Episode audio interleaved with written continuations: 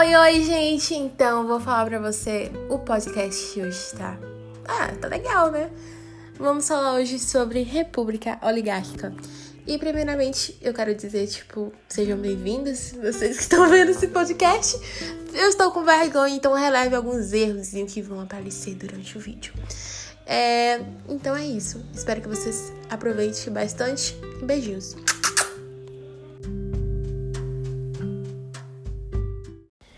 Então vamos começar gravando uma frasezinha. Poder na mão de poucos. Repete comigo, vai. Poder na mão de poucos. Poder na mão de poucos. Poder na mão de poucos. Quando falamos em república oligárquica, pensamos em quê? Poder na mão de poucos. Os coronéis, eles tinham dinheiro, ou seja, ele tinha poder. E ele era muito importante na cidade. E ele aproveitava o seguinte: é, quando tinha eleição, né? Aproveitando que o voto era aberto, ele sabia que cada pessoa iria votar. Só bastava ele pesquisar que ele iria encontrar. E ele usava isso a favor dele. Ele se candidatava, né, para ser coronel ou para ser sei lá o quê. E eles obrigavam o seguinte: você tem que votar em mim. Se você não votar em mim e eu vou descobrir, eu vou te matar. Era sempre ameaças. Ou então trocas, né? Você vota em mim. Se você votar em mim, eu te dou 50 reais. Era sempre isso. Naquela época, existia dois partidos, PRP e PRM, Partido Republicano Paulista e Partido Republicano Mineiro. E eles revisaram em quatro em, cada, em quatro anos ou em oito, oito anos, cada um ia governar, né? Revezava o poder. E quando era vez para ser de Minas Gerais, né? São Paulo tomou o poder. E nisso que começa a nossa história.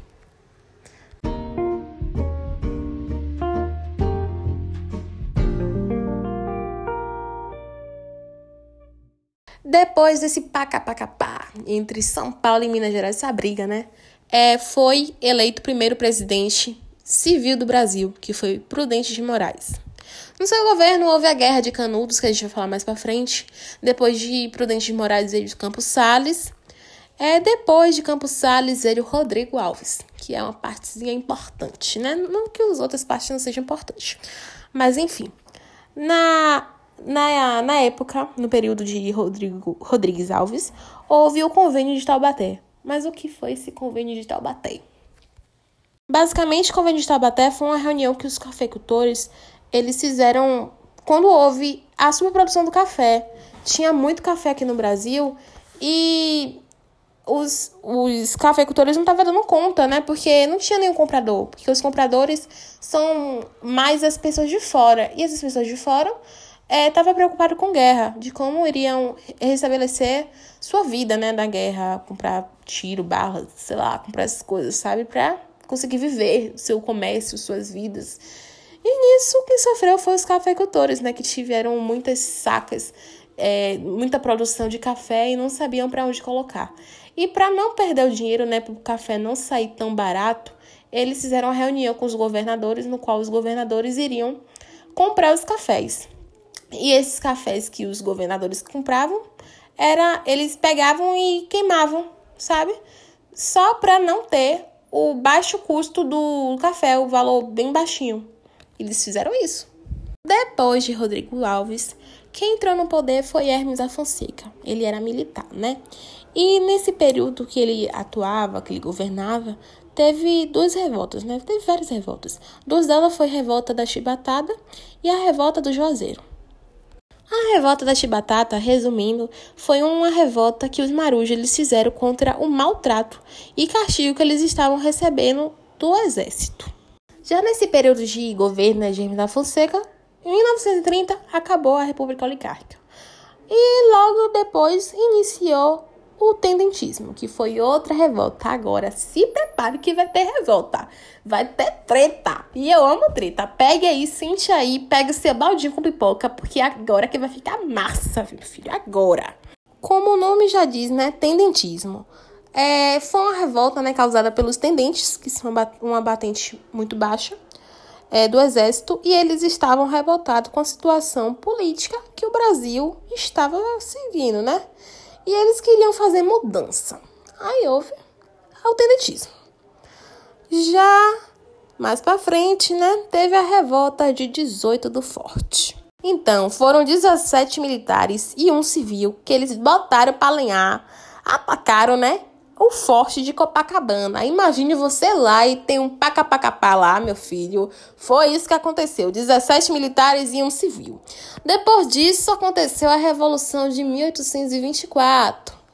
Lembra do tendente? Da revolta do tendentismo? Então, os tendentes volta. Foi uma revolta, né, que os tendentes, eles tentaram tomar o poder da cidade de São Paulo. Só que não deu muito certo e eles acabaram sendo mortos. Uma triste, um triste fim, né? Ai, gente, tadinho deles. Que pena, um minuto de silêncio. Ai, gente, que pesado, que pesado. Não vou brincar com isso, não. Mas, enfim, houve também depois dessa revolta, né? A revolta de Canudos, a revolta contestada, Padre José, Maria, enfim. Vamos logo para a revolta de Canudo. Foi a revolta, né, de um padre. Padre Antônio de Conceição. Ele reuniu um monte de gente na vila, né, a Vila do Belo Monte, que ele era monarquista. Os pobres saíam do Nordeste e iam para a Vila do Belo Monte. Era uma revoltazinha que teve entre eles um babado que eu não vou entrar muito em detalhe não, porque eu vou focar mais em outros outras revoltas. Bom, contestado, né? Contestado foi uma revolta do padre José Maria. Ele se juntou no sul um tanto de pessoa para ter uma vida mais à parte do governo. Porque o governo criou uma estrada e nisso várias pessoas ficaram sem lugar para morar. Foi basicamente isso. Umas revoltazinhas bem bostinhas. Mas eu quero entrar agora numa revolta, numa revolta babado. Babado mesmo, que é a revolta da vacina. A revolta que cai no, cai no Enem. Já vi caindo no Enem. Essa revolta ela é babadeira e eu tenho certeza que você vai amar. Vamos lá. Essa revolta aconteceu lá no Rio de Janeiro. Lá estava acontecendo várias epidemias, sabe? Pela falta de saneamento básico. E o prefeito resolveu dar um upgrade né, na cidade. Que foi bom e ruim, né? Pois um monte de gente teve que sair de suas casas. Aí, o centro era onde habitava pessoas mais pobres. E eles que tiveram suas casas, né, derrubadas. E foi assim que surgiram as primeiras favelas, quando o prefeito tirou as pessoas lá do centro e as pessoas ficaram sem onde morar. Então foi para onde eles foram criando as casinha, casinha, casinha, casinha e virou uma favela. Então, para combater essas epidemias, né, tiveram a ideia da vacinação, no qual se tornou obrigatória, no qual as pessoas se revoltaram porque não sabiam a importância da vacina. Simplesmente chegar uma pessoa na sua casa aí. Oi de casa! Aí nem falava de casa, simplesmente abria a porta, arrombava, pegava a pessoa nos braços às forças e aplicava a injeção. Era assim, as pessoas ficavam ah, transtornadas porque não sabia o que era aquilo, pensava que era veneno, não sabia o que era aquilo. Imagine, seu caso, você se sente como, né? Então, tadinho deles, velho, poxa. Sim, né? Até que eu queria ter uma vacina, sabe?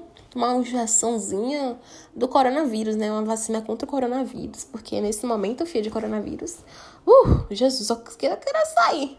Mas não queria que fosse assim, não, sabe? Imagina se tomar vacina obrigada. Eu fico pistola com isso, velho.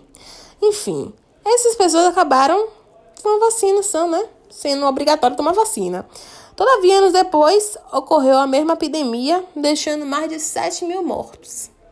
Enfim, em 1930 chegou Getúlio Vargas e acabou com a história. Acabou com a República Oligárquica e fim.